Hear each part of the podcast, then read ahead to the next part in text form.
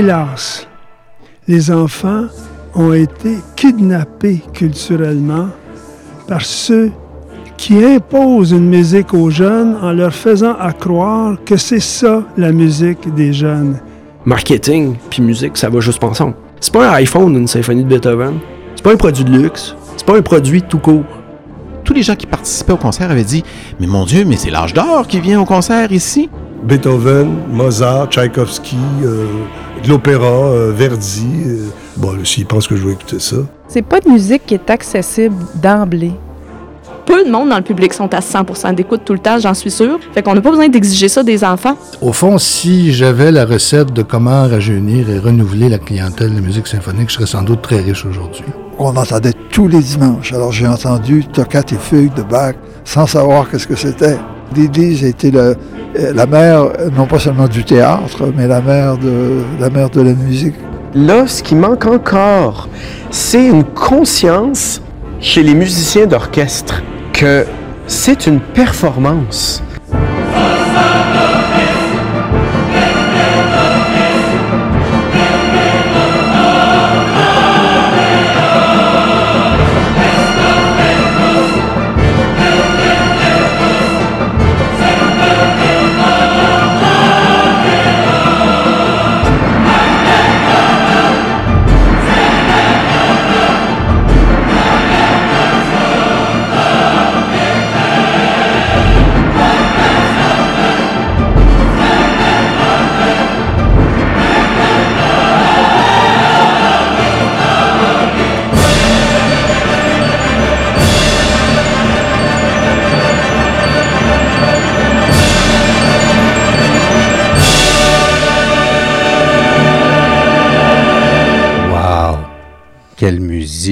Catherine Eve. Euh, c'était Carmina Burana de Karl Orff. Et, tu sais que c'est mon premier souvenir concret de concert. J'avais une vingtaine d'années. C'est l'orchestre des étudiants de l'école de musique de l'Université Laval. Je vais voir ça. Carmina Burana, connais pas, jamais entendu, châssis à peu près en avant. Et quand ça commence, boum, comme un coup de canon dans, la poitrine. Il y a plusieurs de nos invités, d'ailleurs, André, qui ont eu ce genre de coup de foudre-là. Absolument. C'est des grands amoureux de la musique qu'on va entendre aujourd'hui. Et notre balado porte sur le difficile renouvellement de l'auditoire de musique classique. Pourquoi, André, ça intéresse pas plus de monde, pas plus de jeunes, entre autres? Ben, D'où le titre hein, de notre balado, Vieille musique cherche jeune public. Et parmi nos invités, plusieurs sont d'avis qu'il faut absolument renouveler le public. Mais comment?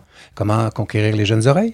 On va se poser toutes sortes de questions. Est-ce que c'est pas de l'âgisme de s'inquiéter de la forte présence de gens âgés au concert? Est-ce que c'est nouveau qu'il y a des têtes blanches à l'orchestre? Est-ce qu'on devrait s'indigner qu'elles soient pas plus présentes dans les médias aujourd'hui? En tout cas, nos invités ont des propositions aux orchestres et au système d'éducation, mais on va pas seulement se gratter la double croche. Ces amoureux vont aussi nous raconter leur aïe le jour où ils ont découvert la musique classique, la musique symphonique. Toi, comment as-tu été initiée, toi, de, de ton côté, Catherine Gadory? Moi, je fais partie des enfants qui ont fait de la musique. À 4-5 ans, on m'a mis un violon dans les mains. Ma prof s'appelait France Marcotte. Elle faisait partie de l'orchestre symphonique. Elle l'est toujours, second violon à l'orchestre symphonique de Québec. Je me souviens, j'étais très impressionnée d'avoir une musicienne professionnelle comme ça, juste pour moi. As-tu, conservé tes partitions? Oui, j'ai conservé mes, mes partitions. Je jouais des tarentelles. De... Ça, c'est dangereux, tarentule, tu sais. je jouais euh, des menuets de Bach. Mais euh, ce que je constate, c'est que je suis pas devenue une mélomane de musique classique. Je, n'écoute pas beaucoup de musique classique. Un ne mène pas nécessairement à l'autre. Et c'est pas parce que l'on a appris la flûte à bec à l'école que l'on devient mélomane, hein? Non. Et toi, André, dis-moi, qu'est-ce qui t'a initié à la musique classique? Ah, moi, c'est un disque. Un disque pour enfants euh, qui raconte l'histoire de la formation d'un grand orchestre symphonique. Ça s'intitule euh, Piccolo, Saxo et compagnie. Et Catherine Ève, je vais t'en lire une petite partie, juste le début, mais ça me prend de la musique pour commencer. Est-ce que tu es prête? Oui, je t'écoute, oncle André.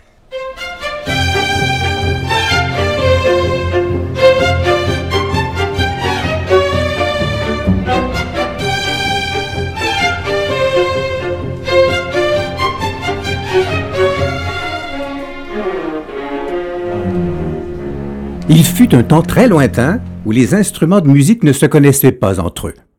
Chaque famille d'instruments vivait séparée des autres, et c'était bien dommage. ce furent les petits violons qui, par hasard, découvrirent qu'ils n'étaient pas les seuls instruments au royaume de la musique. Vous allez apprendre comment.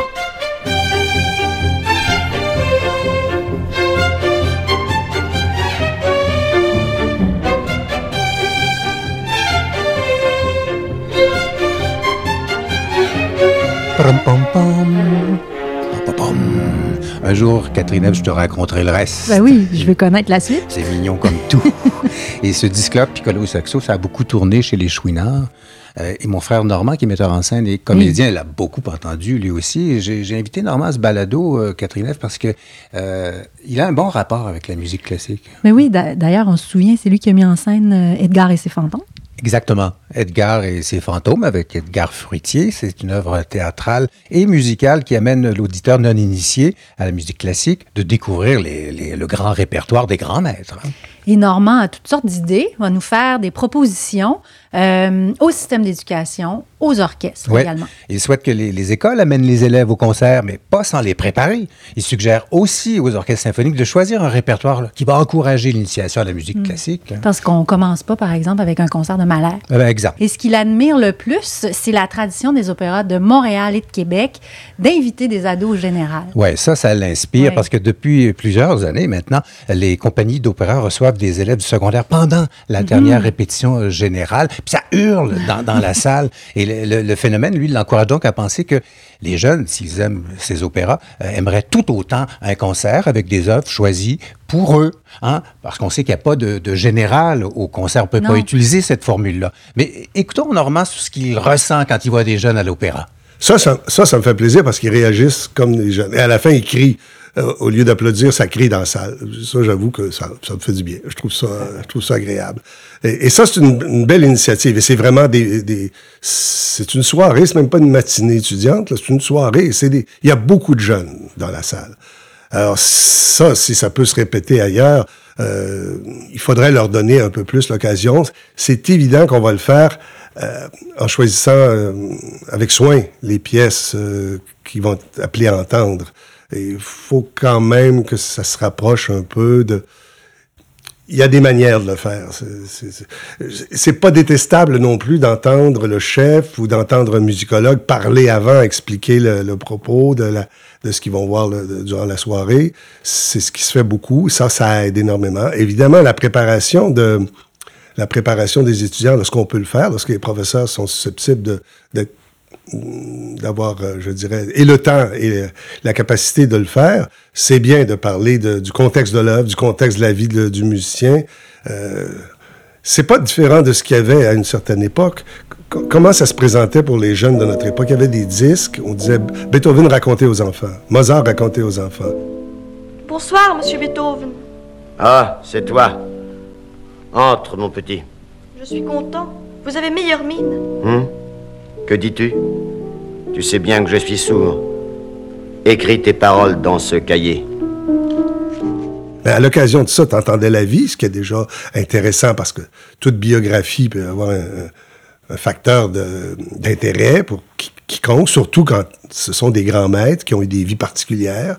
Euh, Mozart qui meurt très jeune, Beethoven qui devient sourd. Il y a des choses qu'on dit euh, qui frappent l'imagination et donc les gens s'intéressent à ce moment-là à, à, à l'être qu'était le compositeur, mais aussi, ben, ça donne l'occasion d'écouter les meilleurs extraits, les choses les plus intéressantes. C'est évident que si vous faites euh, euh, Beethoven, vous allez faire euh, premier mouvement de la cinquième, ou vous allez aller chercher l'hymne à la joie euh, pour Élise, euh, sonate à la lune. Il y a, des choses qu'il faut, il faut être capable de choisir pour initier.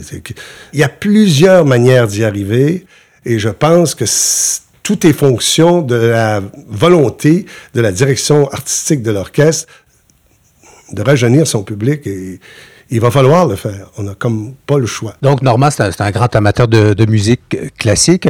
On va entendre Normand nous raconter comment lui a été initié à la musique classique adolescent. Quand j'étais jeune, euh, on, revenait à la maison avec une pile de devoirs et leçons. C'était, il y avait comme un bon deux heures à passer à son pupitre d'étudiant à la maison. Euh, parce qu'il y avait une étude à la fin des cours, là, vers 4h30. L'autobus scolaire venait nous chercher après. Il y avait une étude où on commençait les travaux, on les finissait à la maison. Tous les soirs. tous les soirs de la semaine. Alors, euh, j'étais tout seul dans ma chambre, puis euh, je travaillais. Et j'avais un petit pick-up. Hey, pitié pour les plus jeunes, là. Un pick-up, qu'est-ce que c'est? Une camionnette? Non, pas une camionnette, c'est un tourne-disque, imaginez-vous donc. Puis un long jeu, ben c'est un vinyle.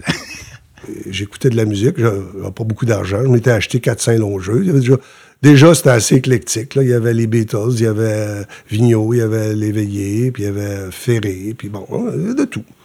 Mais j'en avais pas beaucoup. Que, après un certain temps, tu te tannes. Tu as toujours la même musique. Mon père avait eu cette intelligence, c'était très subtil d'ailleurs, sans imposer quoi que ce soit. Un jour, j'arrive, j'avais ma pile avait été engraissée, haussée d'à peu près une dizaine de disques, en dessous des miens. Pas par-dessus, en dessous des miens. Et là, je regarde ça, Beethoven, Mozart, Tchaïkovski, euh, de l'opéra, euh, Verdi, euh, il y en avait une dizaine.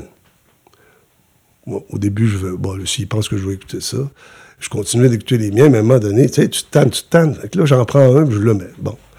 Je pense que c'était la, sonate claire de lune de Beethoven. C'est difficile de résister.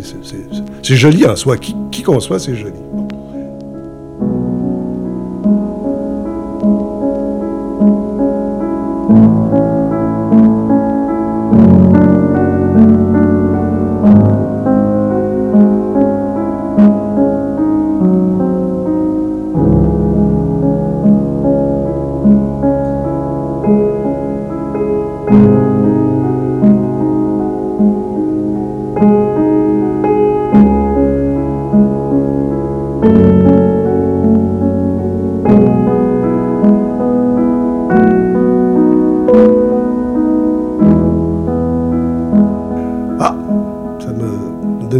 J'ai commencé à mettre les autres. Et c'est moi qui suis allé après, euh, après euh, quelques mois, c'est moi qui suis allé trouver mon père. En as-tu d'autres comme ça? Alors, c'était assez habile. Et puis, ben, faut dire que mon père en écoutait beaucoup. Il était abonné, euh, tu te souviendras peut-être, André, parce qu'il était abonné à un club de disques. Columbia? je pense que c'est Columbia. Hein? Et puis, et encore là, c'était choisi. tu sais, quand tu dis que c'est tam tam tam tam bon, un extrait de, de, de Feedback, euh, puis on dansait dans le salon avec ça. Là. Alors, je me souviens aussi, c'est toujours par accident, euh, un Box Bunny où euh, Box Bunny a ennuyé un chanteur d'opéra qui fait ses vocalises, et le chanteur va, va, briser le banjo de, de Bugs Bunny, qui va se venger en se faisant passer pour un grand, grand, chef d'orchestre, Léopold Stokowski, qui il arrive, lui, à Los Angeles durant un concert, il tasse le, il tasse le chef, il se met à la place, et là, il fait chanter le chanteur, mais il lui fait faire des choses impossibles jusqu'à ce que s'écroule l'auditorium lui-même sur la tête du chanteur et sa vengeance. Mais on entendait de la musique. On entendait de la musique par accident. N'oublions pas aussi les grands exemples de Walt Disney avec Fantasia. Fantasia nous a fait connaître, euh, quand ce ne serait par exemple que la musique de euh, sorcier de Ducas avec euh, Mickey Mouse en apprenti sorcier. C'est drôle à dire, mais c'est comme, pour moi, c'est comme Edgar et ses fantômes, là. C'est une petite histoire simple, mais qui nous amène à, entendre la musique. Et c'est piégeant, la musique classique, parce que quand, quand c'est les, choses les plus accrochantes, là, si tu l'entends une fois, t'es fait. Quel conseil donnerais-tu aux, directeurs de programmation des orchestres pour qu'ils élargissent leur public, qu'ils attirent la jeunesse? Il faut pas imposer, mais je dirais suggérer et habilement, comme mon père faisait avec ses disques en dessous, là, il faut amener les gens à l'entendre sans insister. Tu veux dire, tu fais pas, bon, tu connais pas la musique classique, viens, on va aller voir Wagner, le ring. Ben, je m'excuse, tu viens de tuer ça.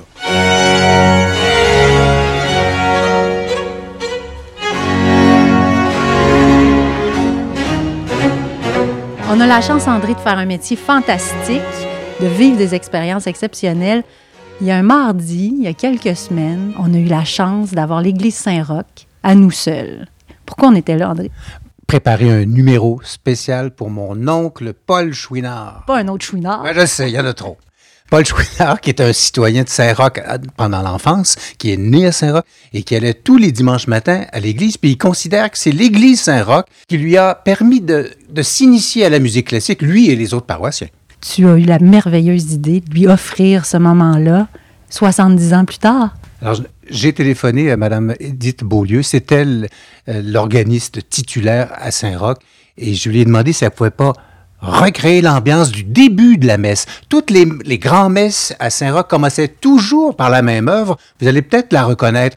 Et j'ai invité mon oncle Paul, qui a 84 ans, pour qui nous raconte comment, quel rôle jouait l'Église Saint-Roch dans l'initiation à la vie musicale des paroissiens. Et on est entré par la petite porte de côté, rue Saint-François, puis ça a éveillé toutes sortes de souvenirs hein, chez ton oncle Paul et Edith. Oui, on va les écouter indiscrètement. matin, la messe. Il y avait un couvent en face, hein? Oui, le couvent des Sœurs de la Congrégation de Notre-Dame. C'est un couvent chic. Hein? C'est pas les, filles de, les petites filles de Saint-Roch qu'elle a là. Non, non, Euh, De l'autre côté de la rue Saint-François, il y avait l'école des filles de- de- du quartier. Ma mère, C'était- elle étudiait là, en- mais pas ici. En face de Jacques Cartier, il y avait un couvent aussi des sœurs de la congrégation. Ouais. Tout à fait en face de l'église. hein. Nous, on est prêts, Madame Beaulieu.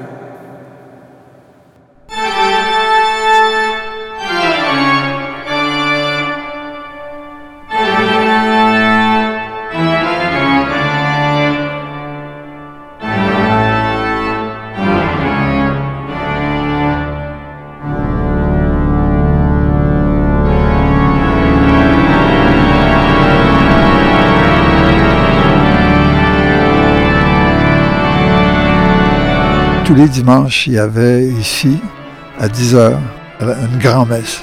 L'église était bondée de monde. Et il y avait même des gens debout derrière. Et la, la messe commençait par Toccate et feuilles de bac.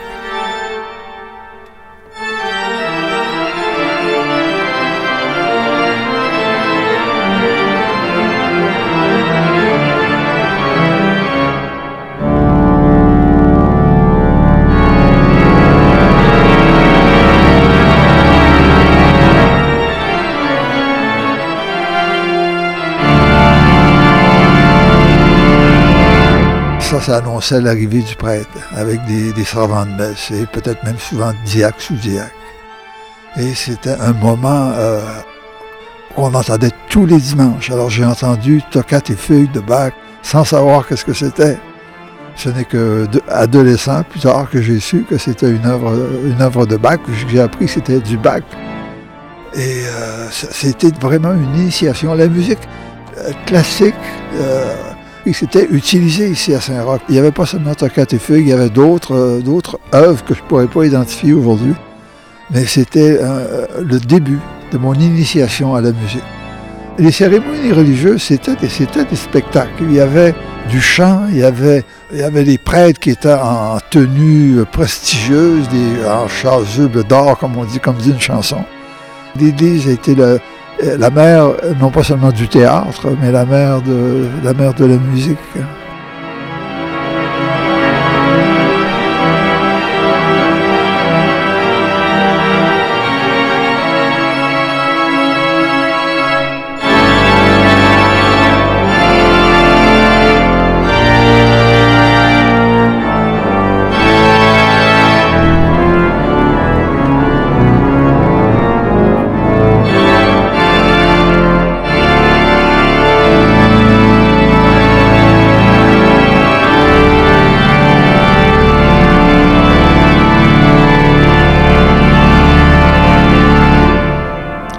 C'est toujours impressionnant d'entendre cette musique d'orgue.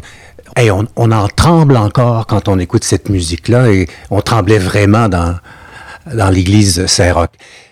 Euh, Catherine Ève, abordons maintenant un sujet important, c'est la question de l'âge de l'auditoire qui va aux orchestres. On y revient toujours à cette question-là. Ouais, puis on a une bonne personne là, qui est bien intéressante qui va nous expliquer bien des choses. Bertrand Guay, qui est musicologue, a consacré sa vie à l'enseignement au Conservatoire de Québec, qui a aussi écrit un livre sur le centenaire de l'OSQ. Je pense qu'on a la bonne personne. Ouais, on fait un retour dans le temps avec lui. Ben, L'orchestre a été fondé en 1902 et déjà en 1902, on avait ce problème-là. On cherchait des jeunes publics. Évidemment, il faut, faut comprendre que la population, enfin l'espérance de vie ayant augmenté au cours du 20e siècle de façon euh, radicale quand même, spectaculaire, euh, ben, les, publics étaient forcément un peu plus jeunes au début du 20e siècle. tu sais, Mais bon, c'est un petit peu par défaut. Mais euh, effectivement, on a constaté très rapidement que c'était les personnes plus, âgées qui allaient à l'orchestre. Est-ce que c'est parce que ces gens-là avaient plus les moyens, avaient plus de loisirs? Euh, on pourrait dire oui, c'est vrai, ça peut être une hypothèse intéressante, mais on sait que dans les pays européens, il y a une tradition par rapport à la musique euh, classique, de façon générale, pas seulement euh, la musique symphonique, l'opéra aussi. les salles sont pleines et les salles sont pleines de jeunes publics. J'ai assisté en Italie à une production d'opéra, d'un, opéra qui n'était pas très connu.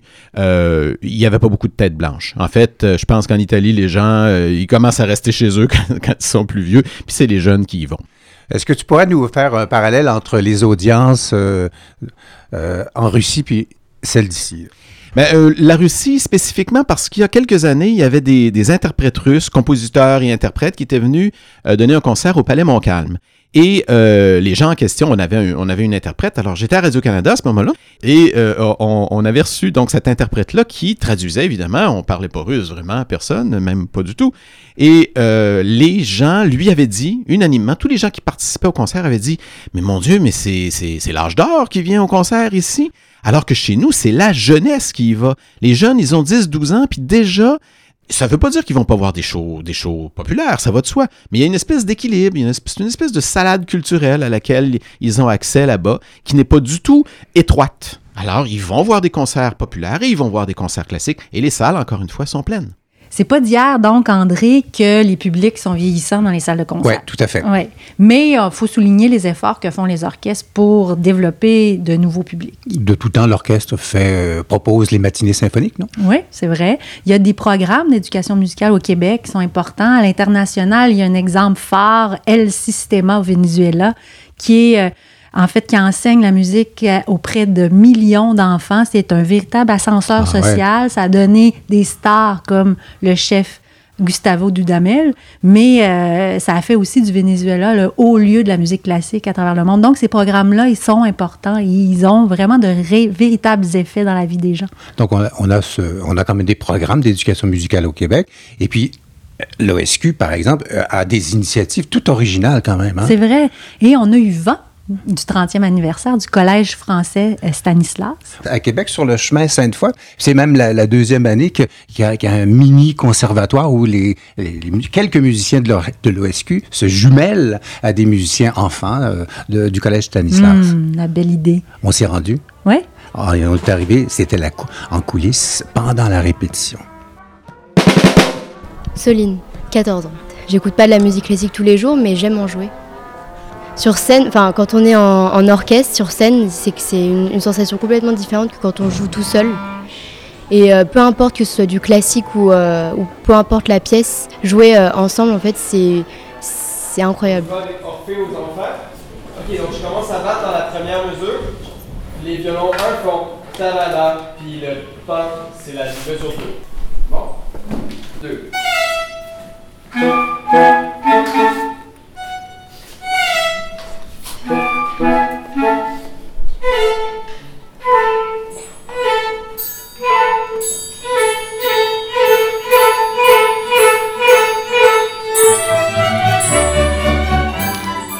C'est là-dessus que mon père nous permettait de sauter sur les divans. Ah, c'est là-dessus! oui. Et ça allait drôlement plus vite, par exemple. c'est ça.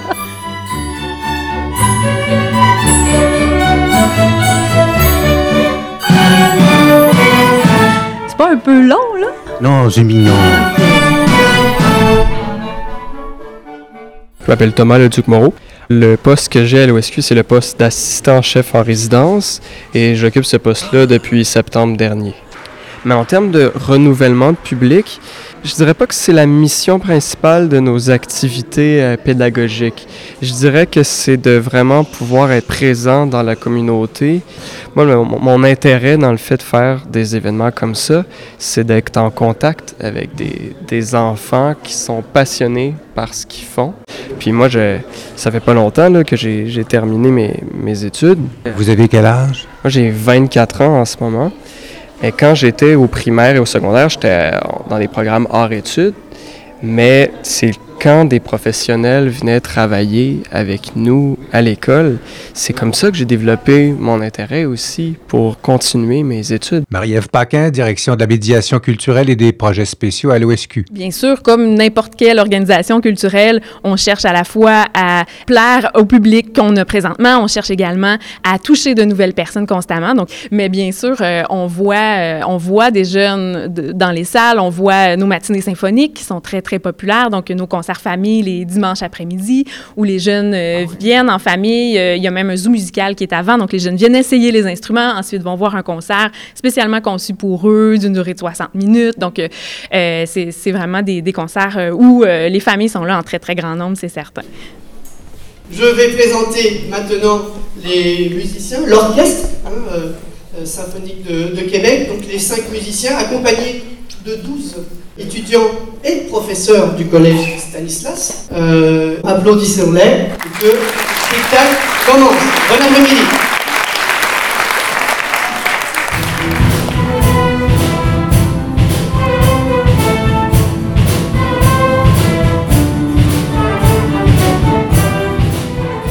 Ouais, ben c'était bien beau ça d'entendre ces, jeunes-là puis d'assister à ce concert-là.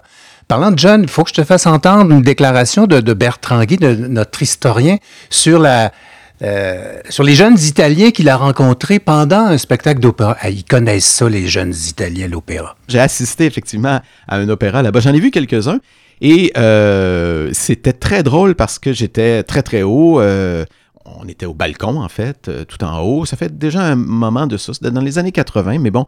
Et euh, il y avait des jeunes qui manifestement avaient 16, 17 ans, quelque chose comme ça. Et même si comprends l'italien euh, un petit peu, euh, pas, pas tant que ça, pas aussi bien que je le souhaiterais, mais quand même, j'étais capable de voir que quand le jeune, il parlait de la soprano qui chantait, il disait « Oh, j'aime pas trop ses aigus » ou euh, « Wow, c'est donc bien beau euh, Puis il nommait pas, il n'était pas capable d'identifier les notes qu'elle chantait. Mais il disait, il disait « Alors les notes sont comme ceci, son vibrato est, euh, trop, est trop, trop large » ou euh, au contraire, euh, Mon Dieu, quelle velouté dans la voix ». Je reconnaissais quand même les mots comme ça. Alors déjà, le fait d'être capable de dire « Celle-là chante mieux que, celui, que celle-là et celui-là joue mieux que celui-là euh, ça montre que l'ADN est le même pour tout le monde. Il suffit de mettre les jeunes devant le produit. Alors, on comprend que on n'a pas tous les mêmes traditions. hein. Si les jeunes Italiens connaissent autant, euh, peuvent juger d'un opéra, nous, on n'arrive pas, je pense, à faire ça si tôt.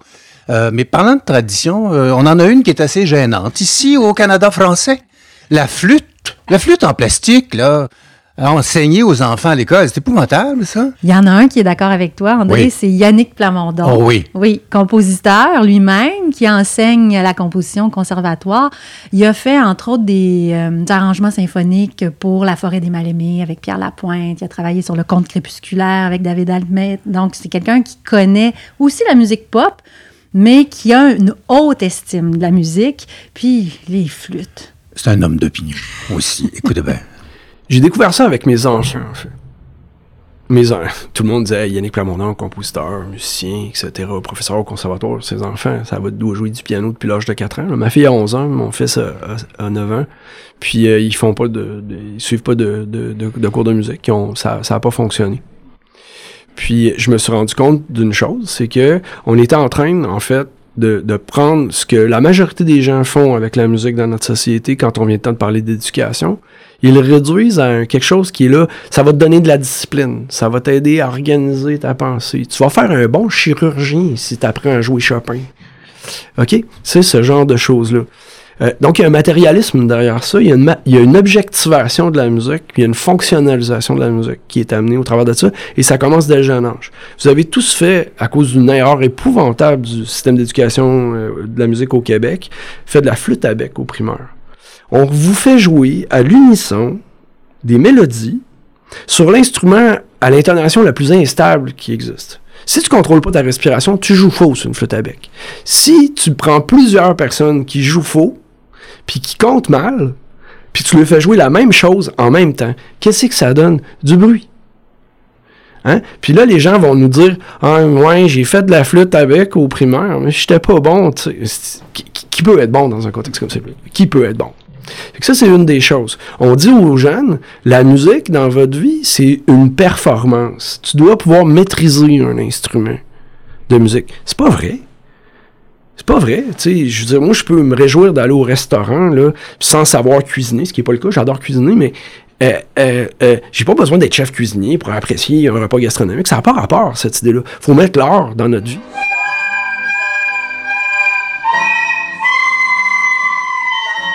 Oh my God. Ouch! Heureusement, il y a des enfants qui n'ont pas été euh, traumatisés par la flûte à bec en plastique et puis qui se rendent quand même hein, au, au grand récital du Club musical de Québec. Catherine Ève, rappelle-nous, c'est quoi le Club musical? C'était d'abord un club en 1891 des femmes de la ville de Québec qui se donnaient rendez-vous pour écouter de la musique. 128 ans plus tard, c'est un organisme important qui a sa place sur l'échiquier mondial, la musique classique. Ils reçoivent de grands solistes qu'on n'aurait pas à Québec autrement. Pas des orchestres, mais des solistes. hein. Exactement. C'est ça la différence. Ouais. Ouais, ouais. Et puis, euh, on a rencontré euh, Marie Fortin, euh, qui est la directrice artistique et puis qui fait tout pour attirer les enfants. On va écouter ses, ses stratégies. Il y en a. Euh, puis il y en a de plus en plus parce qu'on essaie de rendre ça normal. C'est-à-dire, je pense qu'il y, y a ça, il y a cette démarche-là, je pense, que ce soit normal qu'il y ait un enfant assis nous au concert. Je pense qu'il y a un pas à faire pour tout le monde par rapport à ça. Tout le monde partage le même contenu. Ça ne veut pas dire que tous les contenus sont bons pour les enfants de 6 ans. Ça ne veut pas dire que tous les enfants de 6 ans sont capables d'aller au concert tout court. Hein, il y a toutes sortes de variables dans ça. Puis euh, c'est les parents, je pense, qui connaissent le mieux ce que leurs enfants sont capables d'absorber, mais on sous-estime tellement ce dont ils sont capables. C'est sûr que si on parle d'enfants, on parle peut-être d'un 2 là, en ce moment. C'est pas immense. Si on augmente plutôt dans une tranche vers les 20 ans, c'est peut-être un 5-8% euh, C'est pas gigantesque nécessairement, mais chaque petit pas, euh, chaque petit pas donne quelque chose. Puis rendu au concert, ben, c'est juste de l'étonnement. Je veux dire, moi, j'ai une, à l'entraque, là, je fais manger des biscuits aux enfants dans un salon particulier. Puis ils viennent avec leurs parents, puis je veux dire, les enfants sont Waouh, il est capable de jouer comme ça, tu as vu ce qu'il fait avec ses mains? Puis, fait qu'ils font juste recevoir ça vraiment naturellement. Pas tous, mais certains, certains sortent de là vraiment impressionnés, puis ont envie de revenir, puis ils ont reçu le même contenu que tout le monde dans la salle sans édulcoration. On parlait déjà que le public était vieillissant en 1910. Donc, moi, là, un- moi j'appelle ça un épouvantail, cette affaire-là. Puis je trouve ça, en passant, je trouve que ça flirte avec l'âgisme. On va se le dire, là. Ça flirte avec l'âgisme. Puis moi, les, aînés, euh, je veux qu'ils viennent en- en- en- au concert, en culture. Puis d'ailleurs, je pourrais même dire euh, que les femmes d'un certain âge sont une grande partie du public euh, qu'on rencontre dans les concerts, etc. Puis je m'attends pas à ce qu'on les remplace par des milléniaux, là. Je veux dire, ils ont leur place, là, ce monde-là. Ils font partie de la société, là. C'est ma mère. Ce n'est pas un nouveau problème. Est-ce que c'est le chef Yannick Nézet-Séguin? Non, c'est le chef Yannick Nézet, la star, gay. faut pas non plus être obsédé par rajeunir le public. Donc, ce qui devrait être notre, euh, euh, notre but, notre mission, notre focus et notre, le, le sujet de nos discussions, c'est plutôt cette fameuse question de l'accessibilité à tout âge.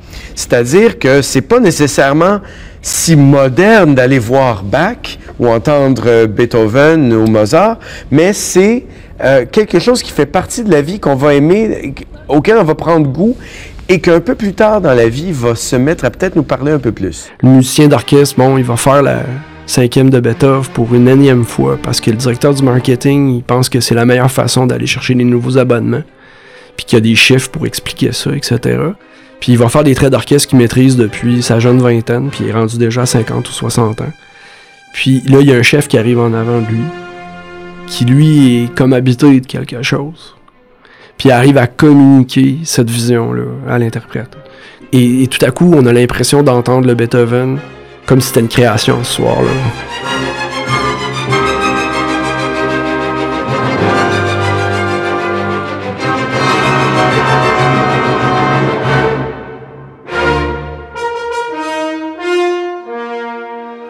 Bon, pour avoir de la bonne musique, on vient de nous dire ça prend des musiciens inspirés, hein, pour avoir un bon concert. Mais au-dessus de tout ça, au-dessus des musiciens, il y a quand même l'administration de la musique. Il y a le marketing de la musique aussi. Ouais, il faut que ça se vende, cette affaire-là. Il faut remplir les salles. Et puis, je, je te suggère d'écouter Michel Letourneau, qui est, qui est un ancien directeur général de l'Orchestre symphonique de Québec. Il était là, lui, entre... 2002 et 2006. Ouais, c'est ça. Aujourd'hui, il est président du groupe Impact Conseil. Il est très critique face aux programmations d'aujourd'hui.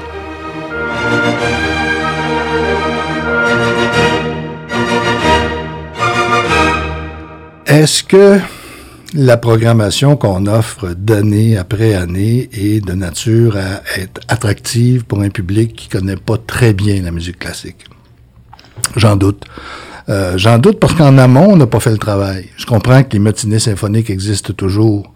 Euh, Je comprends qu'on fait des efforts pour faire de, la musique pop. En ce moment, je suis sidéré de voir que les Harry Potter de ce monde, avec orchestre symphonique, musique directement, grand orchestre avec la projection du film, ça remplit des salles de 3000 places. Le problème, c'est comme s'il manquait une espèce d'aimant entre les deux, c'est-à-dire que ceux qui viennent voir ça ne viendront peut-être pas, je répète toujours, de venir voir la neuvième de Bruckner. Marketing puis musique, ça va juste ensemble. Puis ça devait pas être dans les mains du, du, du marketing. C'est pas un iPhone, une symphonie de Beethoven. C'est pas une Porsche. C'est pas un produit de luxe. C'est pas un produit tout court. La culture, c'est pas une marchandise. Puis tant qu'on va avoir cette espèce de discours très nord-américain d'ailleurs, hein, parce que dans d'autres parties du monde, c'est très très différent. L'art fait plus partie de la vie, des fois, il y a une espèce de respect là, qui, qui est là. Euh, c'est pas compliqué, mais je veux juste pas discuter de ça avec les gens des coms. Je me pogne avec les directeurs et les directrices de com. Pourquoi? Ben parce que c'est pas une affaire de com. C'est pas une marchandise, c'est pas un stock qu'il faut que tu brades, puis qu'il faut que tu articules avec euh, des résultats qui sont quantifiables et chiffrables. Ça marche pas de même. Les gens sont plus mobiles, les gens savent pas ce qu'ils vont faire l'année prochaine, euh, ils, ils, achètent à la pièce. Euh, le plus possible. Euh, ils achètent à la pièce aussi en fonction des événements qui sont créés. Alors, le festival Beethoven, à l'époque, c'était de faire l'intégrale sur une dizaine de jours euh, des, des neuf symphonies de Beethoven. Donc, ça nous a amené, je pense, une nouvelle clientèle parce qu'il y avait, de mémoire, au moins 50% des gens qui s'étaient abonnés à cette mini-série-là, à cet événement-là, euh, qui était quand même pharaonique, c'est-à-dire qu'on joue les neuf symphonies en dix jours, c'était quand même quelque chose. Donc, il y avait 50% de nouveaux clients. Alors, tu sais, au fond, si j'avais la recette de comment rajeunir et renouveler la clientèle de musique symphonique, je serais sans doute très riche aujourd'hui. Avec une époque aussi... Euh je veux dire, entouré euh, de choses artificielles et virtuelles, la musique qu'on joue, on a un avantage, une carte incroyable à jouer. Les gens ont besoin de l'humanité qu'on peut leur apporter. Qu'est-ce que l'opéra peut amener de différent? C'est de revenir à cette espèce d'énergie qui est inimitable, qui est une voix humaine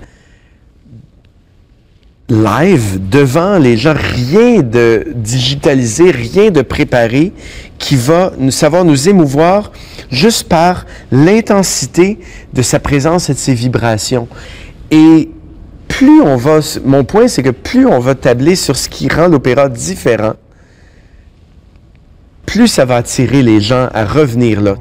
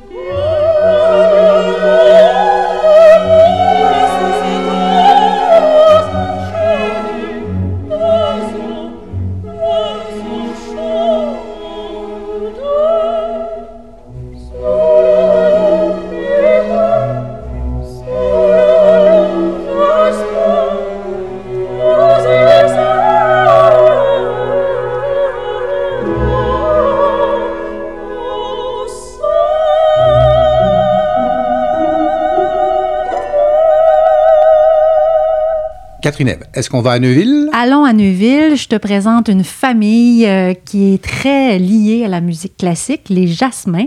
Robert Jasmin, auteur du livre Le temps d'Alexandre. Et Alexandre, c'est malheureusement le fils qu'il a perdu adolescent. Mm. Ouais, puis euh, eux ensemble, ils étaient très liés euh, par la musique classique. Par la musique classique. La femme de Robert, Geneviève Lapointe, qui est psychologue, qui est arrivée beaucoup plus tard, vous allez voir, à la ouais. musique classique. Et leurs deux filles, Solène et leur mari, qui sont des petites violonistes en herbe. Et on est arrivé justement à l'heure de la répétition avec Mme Bourque, une ancienne de l'OSQ. Vas-y, vas-y, vas-y, avec le vibrato là. Oui. Tu aimes la musique classique? Euh, oui, beaucoup parce que j'en fais aussi, donc euh, je suis habituée et puis ouais, j'aime ça beaucoup. Il y a toujours de la musique dans la maison. As-tu l'impression, euh, alors Marie, que vous êtes une, une famille exceptionnelle? Euh, Est-ce que vous êtes un peu à part des autres? Euh, je pense pas parce que ben à l'école j'ai des amis aussi qui vont à l'orchestre symphonique. On refait du début. OK, mais faisant un exercice, je sais que c'est pas parfait, de vibrato large. OK?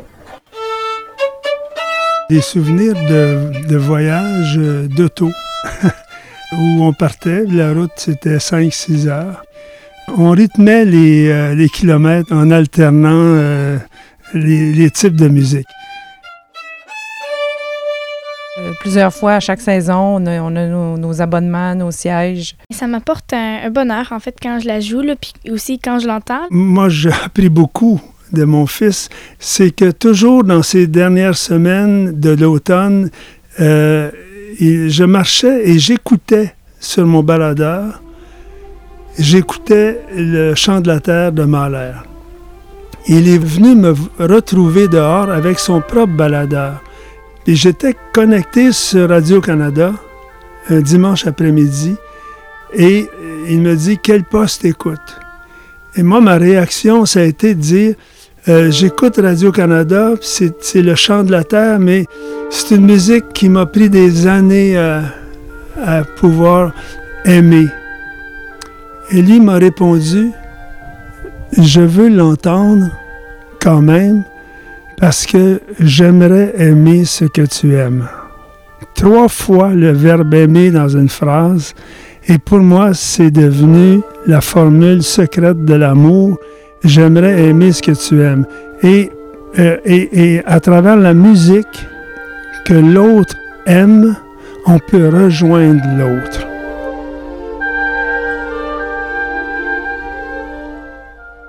Mon expérience avec les enfants, c'est que on les a amputés d'une branche importante de la culture, qui est la musique classique. Moi, je prétends que si on expose un enfant à la musique, si on lui donne l'occasion, même avec, ou sans préparation, s'il y a un contact avec la musique, c'est impossible qu'un enfant n'adhère pas. Je suis convaincu.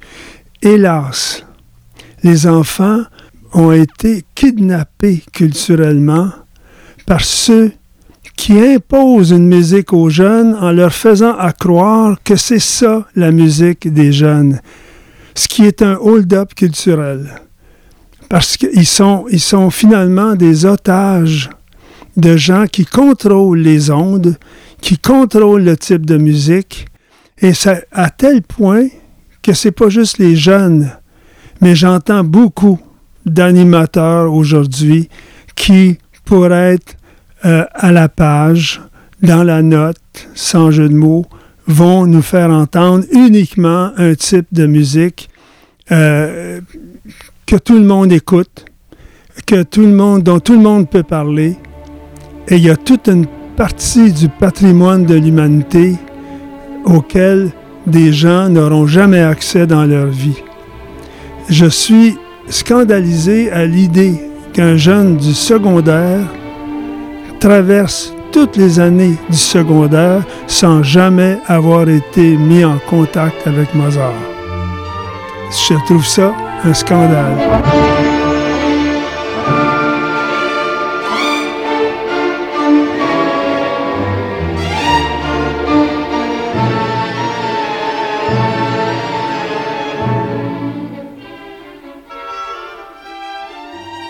Est-ce que vous détestiez la musique classique quand vous étiez jeune? Oui. Je vais être honnête. Pourquoi? Parce que c'est pas de musique qui est accessible d'emblée. Ça prend du temps pour l'apprécier. J'ai été embauchée euh, comme psychologue. Mon premier, mon premier emploi était quand même assez loin de ma maison. Et là, j'avais beaucoup de routes à faire matin et soir, cinq jours par semaine, puis quatre semaines par mois. Puis bon, là, je me suis dit, c'est pas vrai que je vais m'embêter dans l'auto une heure, une heure. Bon, aller-retour, je vais, je vais faire quelque chose de mon temps. Et là, j'écoute la radio et c'est l'émission d'Edgar Fruitier qui passe le matin, puis qui nous présente la musique comme s'il nous parle un peu, hein, avec sa porte de jardin, puis ses petits bruits, mais bon. Et puis j'écoute ça tous les matins, puis je me force. C'est un peu drôle, hein, commencer comme ça, mais on dirait que je savais qu'il y avait quelque chose à, à apprécier, à comprendre. Je comprenais pas. En fait, c'est ça, je comprenais pas qu'est-ce qu'il y avait dans ça.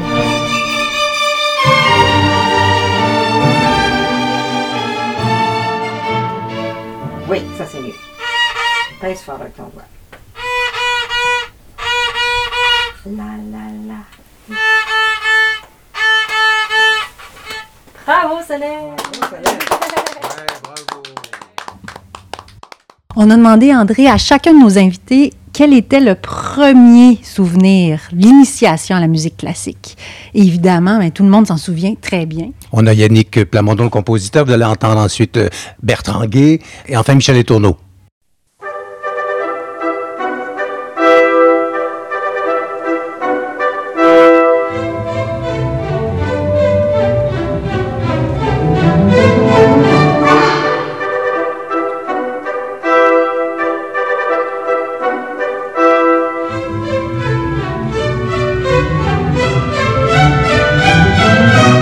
Casse-noisette, Tchaïkovski. Comme, enfin, euh, ici, à Lou Fréchette, euh, avec l'OSQ.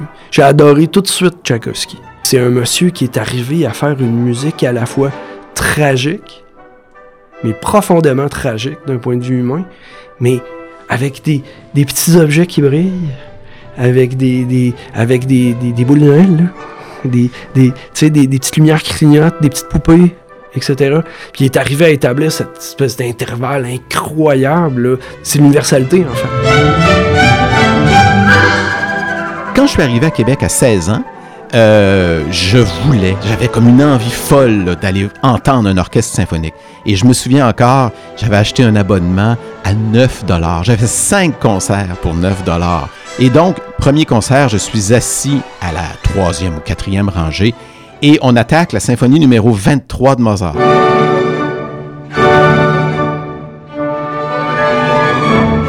C'est James DePriest à ce moment-là qui dirige l'orchestre. La symphonie 23 de Mozart, là, vous l'entendrez pas souvent, j'ai dû l'entendre quatre fois dans toute ma vie.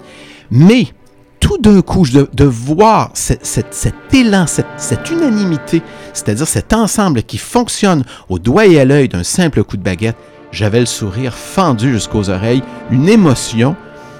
Euh, j'ai- du mal à décrire ça. J'ai pas vécu souvent dans ma vie des émerveillements comme ceux-là. Alors à partir de ce moment-là, ben j'étais euh, j'étais contaminé. Je pense qu'on était venu à Québec. Je pense que mes parents étaient venus faire des courses chez Polac. Et on avait habité euh, à l'hôtel ou au motel, je sais pas trop. Puis je pense qu'on était venu à l'OSQ, où c'était une matinée symphonique le dimanche. Mais j'avais 10-12 ans, en fait. Quand vraiment, là, la grosse machine symphonique m'est apparue. Là. Puis, m'a beaucoup impressionné aussi.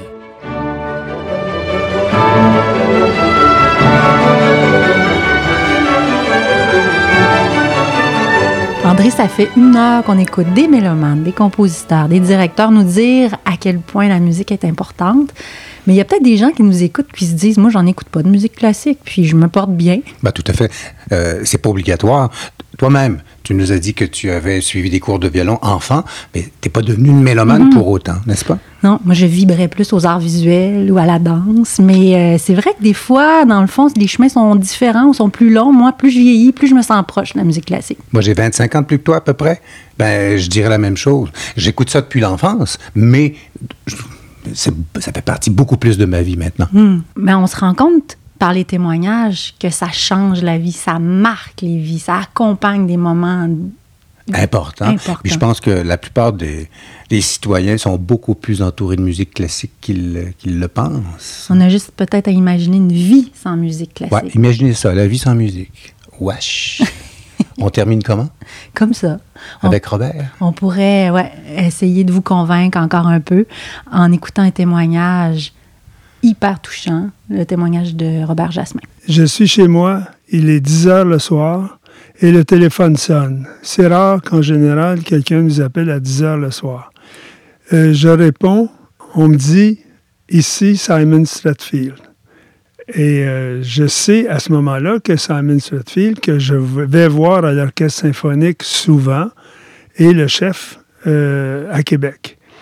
Et là, euh, je, me demande pourquoi il m'appelle à cette heure-là. Et il me dit, écoutez, je suis désolé de vous appeler à cette heure-là, mais je viens de terminer votre livre dans lequel vous racontez l'audition de la septième de Beethoven.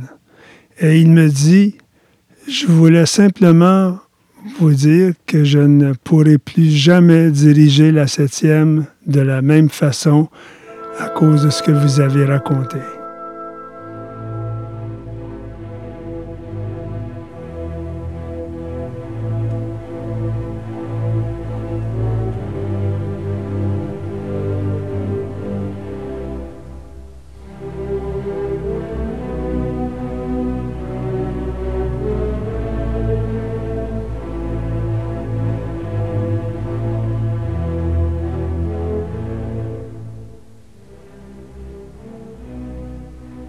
Et ce que j'ai raconté dans le livre, c'est que euh, dans les dernières semaines de la vie de mon fils de 13 ans à l'époque, euh, nous, on savait qu'il allait, qu'il ses jours étaient comptés.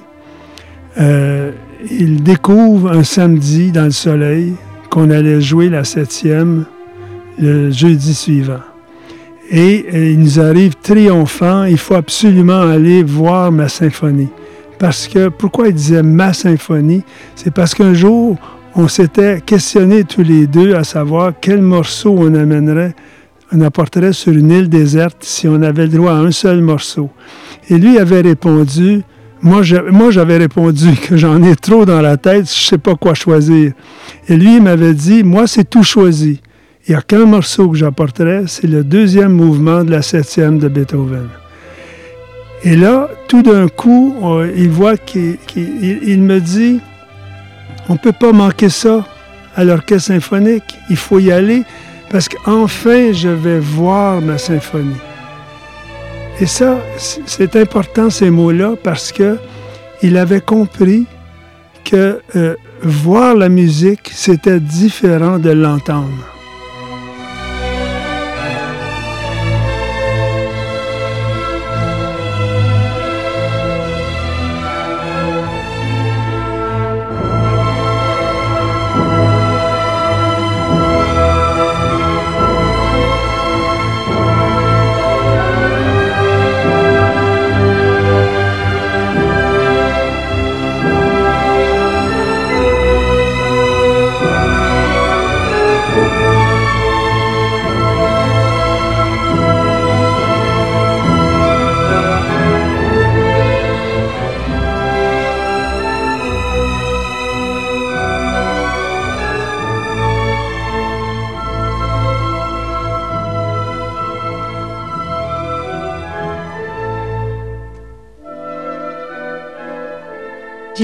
Une demande spéciale.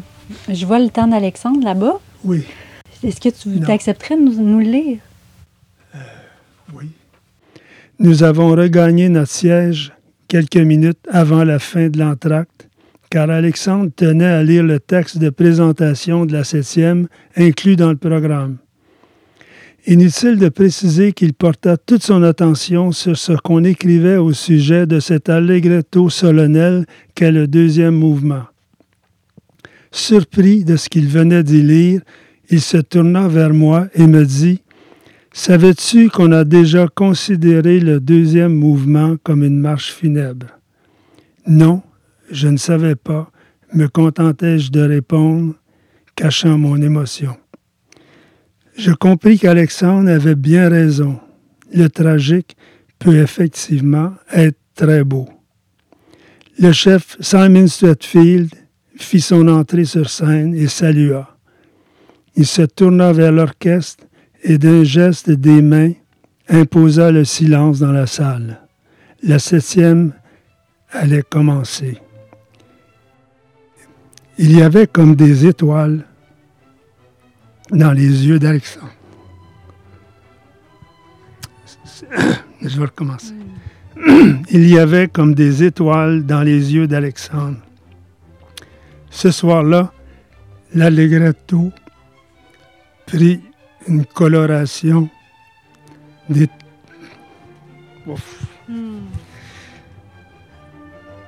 Ce soir-là, l'allegretto prit une coloration d'éternité.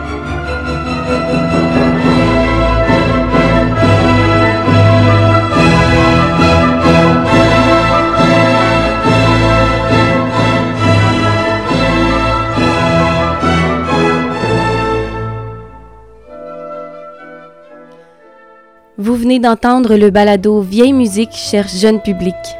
Une réalisation de Catherine Eve Gadouri et André Chouinard. Au montage, Marlène Bordelot et Catherine Eve Gadouri. Coordination de la programmation, Pascal Evans. Une production de Sekaya FM.